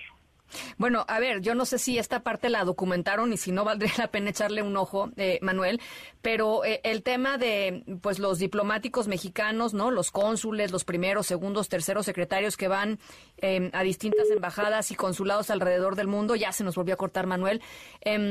Pero les platico a ustedes, eh, tuvieron serios eh, problemas porque eh, pues se dejó de pagar la mudanza de estas personas, que ustedes se imaginarán, pues uno tiene que mudar su casa para vivir en otro país y representar a México, es parte de lo que sucede en todos los países, no es ningún lujo. Eh, dejaron de contratar a la empresa que los eh, que les hacía estos menajes internacionales desde hace muchísimos años para contratar a una más barata y pues no llegaban los menajes. Había gente que llevaba un año viviendo en un lugar diferente sin que le llegara sus cosas, ¿no? Sus sus sus, sus ropas, sus bueno, en fin, su casa. Em, esto, esto, em, pues es lo que sucedía. Eh, se está empezando a, a- a recomponer, pero pues con un golpe importantísimo. Cómo funcionan esos funcionarios públicos, cómo trabajan esos funcionarios públicos en la incertidumbre.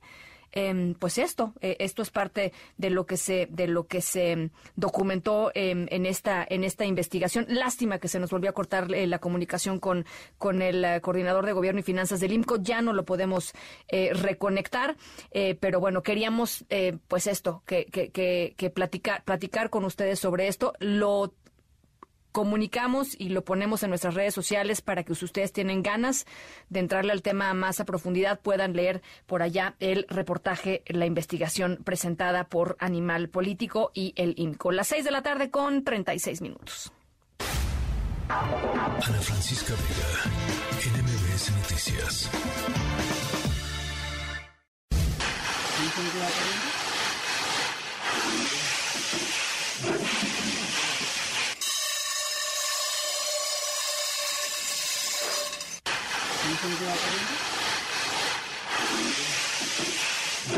¿A ustedes les gusta em, salir a caminar cerca de su, en su comunidad, en su colonia, y quizá hay un parque por ahí, eh, un pequeño canal, eh, y alimentar a, pues no sé, seguro hay pajaritos en algunos lugares, ¿no? En la Roma Condesa, por ejemplo, hay patos en el, en el parque. Em, ¿Les gusta eso o no? Eh, tenemos una historia de un parque eh, en especial en donde esto eh, no se permitía por decreto de las autoridades y las consecuencias que esto ha tenido en la población de patos de este parque. Más adelantito les vamos a platicar un poquito más sobre, sobre nuestra historia sonora de hoy. Las seis con treinta y ocho, vamos a la pausa, regresamos con mucho más. Estamos en la tercera de MBS Noticias. Yo soy Ana Francisca Vega, no se vayan, volvemos.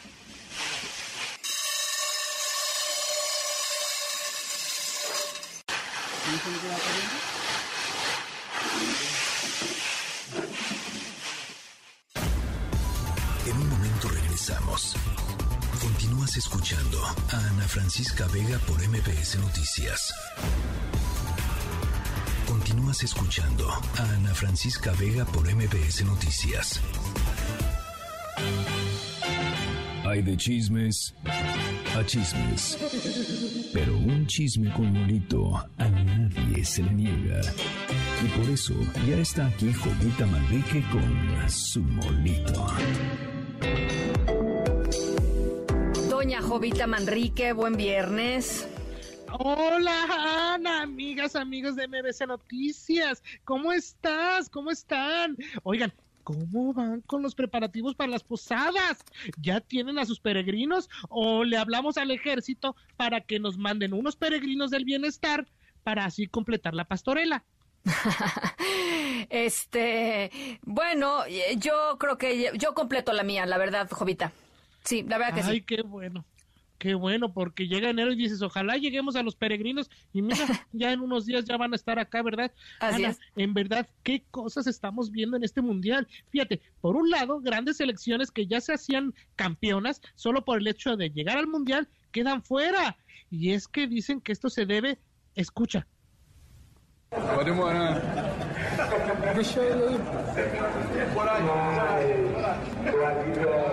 Efratian Lutri dari Kupan Biru.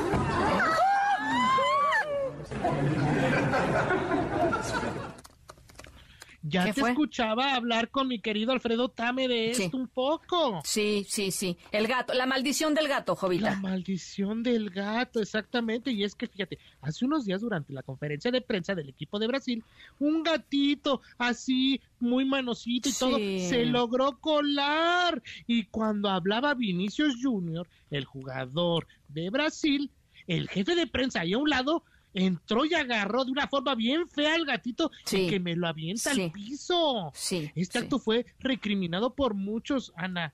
El señor solo se soltó a carcajadas ahí con el jugador sobre la forma en la que sacó al gatito, ¿verdad? ¿Qué les hacía el pobre menino? La verdad, nada, nada. No, Al muy contrario, lo hubiera grosero. dejado. Sí, muy grosero, muy, qué poca sensibilidad. Es, es como, no, yo, yo a ese señor la verdad no le confiaba nada, ¿eh? Nada. No, pues nada, imagínate, estamos en tiempos de, de inclusión, de ver na- nada. Imagínate las portadas, el gatito ahí en plena Bueno. conferencia, pues no, hombre. ¿Qué le molestaba? o sea, qué, qué afán, qué agresión. Sí, me pareció muy agresivo. La maldición del, ga- del gatito, en definitiva, Jovita. En definitiva. Exactamente, tómela. ¿eh? Tómela. Pero Ana, decían que eran diferentes y escucha. ¿Trabaja usted en el INE, no? No, yo soy periodista Ah, y tengo un medio. No, pregunto, pregunto nada más por, por, por el interés de... No, no por otro, no por Creo que la otro... pregunta sobra porque el compañero, Sí, solo preguntaba nada más. porque el compañero cuando me presentó, Perdón, no, no, no, no, no, no, desde luego que yo estoy aquí para responder. Pregunto porque está comentando, está preguntando, está insistiendo y yo me estoy pronunciando y estoy dando elementos a para a ver, a ver, a ver. A ver. Yo no le insinué absolutamente nada. Ajá, sí, a ver. Adelante. A ver, esta denuncia, diputado. ¿Perdón? Ante la falta de argumentos de esta denuncia, ¿es obvia la, la pregunta de la, de la compañera? Le estoy respondiendo. ¿La respalda la fuente de, de la Cámara de Diputados? Le estoy- Y es una reportera, es una falta de respeto que le diga, que le pregunte. No, no hice, no, el no fue, no fue esa, no fue esa mi intención. Ah, no. Tal, no. fue mi intención. ¿Es del INE o qué? ¿Del censo, del INEGI, del INE o de dónde es? Ay, no, viejo feo. Mira, ahí tienes al diputado de Morena, Mario Yergo, que así se hizo el gracioso con una periodista que lo estaba cuestionando por una denuncia contra Lorenzo Córdoba. A quien le hizo esa pregunta el diputado es la periodista Margarita Nicolás. Después de este acto de falta de respeto a la fuente que cubre ya la Cámara de Diputados, los periodistas se fueron, Ana. Después, como lo escuchamos ayer aquí contigo, la bancada de Morena quiso ofrecer disculpas. mandando tortas, hazme el fabrón cabor. Pero pues, ¿qué se creen? ¿En serio? Ni en eso tienen tacto. ¡Qué coraje! Sí, oiga, pero los periodistas de La Fuente, la verdad, muy dignamente, aquí lo conversamos ayer, lo platicamos ayer, le pusieron en las cajitas estas, este, además súper contaminantes de Unicel que les mandaron, los de Morena, les pusieron, eh, a La Fuente no se toca, ¿no? y les regresaron todas y cada una de las tortas este con las barritas y el, no el como el lonchibón que les habían mandado para que ya se alivianaran, ¿no? Mira, a la fuente no se le toca. Claro, pues qué bueno, ¿no? Pues qué sí. bueno que se la regresaron y que no las aceptaron. Sí. Porque pues no, hombre, ¿cómo comprar con una Ay, bueno, ya, sí, me, me enojé con ustedes, pero bueno, tomen la tortita y no pasa nada, continuemos. No, no, no. Lo bueno es que siempre habrá un cacahuate que nos salve. Escucha. Presidenta de la Comisión Nacional de Derechos Humanos, ¿a qué vino usted esta tarde al Senado de la República? He visto que mis compañeras y compañeros senadores, Silvana Beltrones, Kenia López Rabadán, Emilio Álvarez y Casas, le han estado haciendo preguntas puntuales y específicas. Usted no solamente no contesta, ni siquiera se inmuta ante los cuestionamientos. ¿A qué vino, Presidenta? ¿A cumplir con la formalidad? ¿Vino usted de paseo o vino a comer cacahuates? Es lo único que lo he visto haciendo durante la sesión. ¿Qué tal? Esto que escuchamos es el reclamo que le hizo la senadora del PRI, Claudia Naya, a Rosaria Pi- Piedra Ibarra, ¿verdad? Durante la comparecencia que tuvo ahí en el Senado, en donde la presidenta de la CNDH ni parpadeó ante los reclamos de los senadores y de las senadoras, Ana. Ella, como la CNDH, fría, fría, pues es lo que tenemos y comiendo cacahuates, pues qué, no, ¿eh? Pues el cinismo, doña Jovita, como si no estuviéramos en un país en donde pues hay un, hay un déficit y una deuda enorme de derechos humanos y las veces que no se ha pronunciado eh, la titular de la CNDH en casos pues este tremendos, ¿no? Tremendos, doña Jovita. Exacto. Pero en todos lados, hacia donde voltees, donde tiene que estar la CNDH, pues nada más vemos comer cacahuates. Como Pues si qué la vergüenza, ¿no? justicia. Claro. Pero, y además, Jovita, eh, creo que usted corríjame, porque usted es una mujer muy informada, eh, ya la, habían tratado de que ella fuera a la comparecencia y se las cancelaba y se las cancelaba y se las cancelaba. sí. Que tenía Sí, mucho sí, trabajo, decía. Sí, de por sí su- eh, escuchar su nombre ahí en el Senado, pues da, da escosor, da, da como ronchita, ¿no? Pues sí. Porque no quería y no quería y no quería la señora. Logra ir, se logra la comparecencia y la señora escuchando, ay, pues ahí digan misa. Mientras yo me echo unos japoneses, unos enchilados, unos papelar, pues qué, total. Son cacahuates. Pues este cumple exactamente con lo que el presidente quiere, que es 90% lealtad, 10% capacidad. O sea que ella tranquila y segura comiendo cacahuates. La verdad. Es la verdad. Tranquila, exacto, sí. Ella sí. tranquis. Así. Tranquis. Así nuestra CNDH, como un cacahuate. Pero ay, o- ojalá esto sirva para ver cómo, con quién contamos y con quién no, Ana. Por lo pronto, me voy ya a disfrutar el fin de semana, a seguir viendo los partidos, porque la quiniela pues ya toda rota con la, la salida de Brasil, ¿verdad? Pero ni modo. Ana, si quieren más molitos, síganme. Estoy en arroba Jovita Manrique, ahí en Twitter, y en arroba Jovita Manrique soy en Instagram. Bueno, oiga, Ahí, Jovita, síganme. Y, y nada más para que pa- pa- mañana quién le va? O sea, Portugal, Marruecos, eh. Inglaterra, Francia. Marruecos. Marruecos. No, Marruecos, sí, sí, sí. Ajá. Sí, Marruecos y Inglaterra. Eso. Inglaterra. Ahora Bueno. sí que por Megan y por Harry. ¿Ya vio la serie, doña Jovita? ah, claro. Ya la vio. Ya me eché el nuevo tráiler que va a salir de la- lo nuevo que están anunciando la O sea, ya- y el otro señor. No, y el príncipe. Harry, el príncipe Harry. O sea, ya vio los tres capítulos que están en Netflix y este Sí. y órale, Jovita. No, pues, No, sí va, yo sí va va, más avanzado. centavazo. Sí va no, más si ya avanzado. me eché hasta, hasta la, la- la historia de, de- de- de este señor, el que era novio de la de Diana y todo esto de los almacenes, Harrods y Ah. todo. No, no, no, si estoy al a tanto. Al día, al día, doña Eh, Jovita. claro. Bueno, muy, pásala muy bien. Nos hablamos el próximo viernes, ¿le parece, Jovita? Besos. Órale, un Besos, abrazo. besos. Un abrazo a las seis con 49. Vamos a la pausa. Regresamos con el final de la historia sonora. Estamos en la tercera de MBC Noticias. Yo soy Ana Francisca Vega. No se vayan, volvemos. En un momento regresamos. Continúas escuchando a Ana Francisca Vega por MBS Noticias.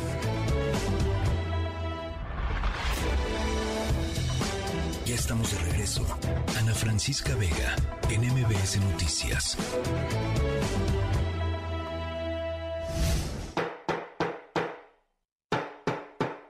Bueno, eh, se los platicaba hace ratito, nuestra historia sonora de hoy es de algo que de veras yo, mm, pues hace algunos años no me hubieran imaginado que pudiera suceder en México y afortunadamente ya está pasando.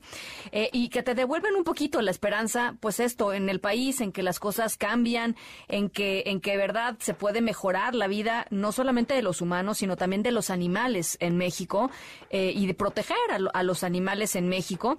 Eh, y es que por primera vez en la historia un juzgado en Guadalajara eh, otorgó un amparo que obliga a las autoridades del Parque Metropolitano allá en Guadalajara eh, proteger una parvada de patos que de acuerdo con denuncias ciudadanas había estado muriendo eh, debido a fallas de, de cuidados, a falta en los cuidados por parte de la administración del propio parque en donde están viviendo. Se murieron 12 patos y un ciudadano preocupado por la salud de los animales ahí en el- en el parque interpuso este amparo para obligar a la administración y al gobierno de Zapopan a que alimenten a los patos, a que les den asistencia médica, que estén monitoreados, digamos, por un equipo de, veterinarios, porque estaban muriéndose de hambre, imagínense nada más qué cosa más triste, y de enfermedades que eran eh, completamente prevenibles. Eh, antes los asistentes se habían quejado de que la administración no solo no alimentaba a los patos, sino que tampoco permitía que los visitantes preocupados por los patos pues los alimentaran.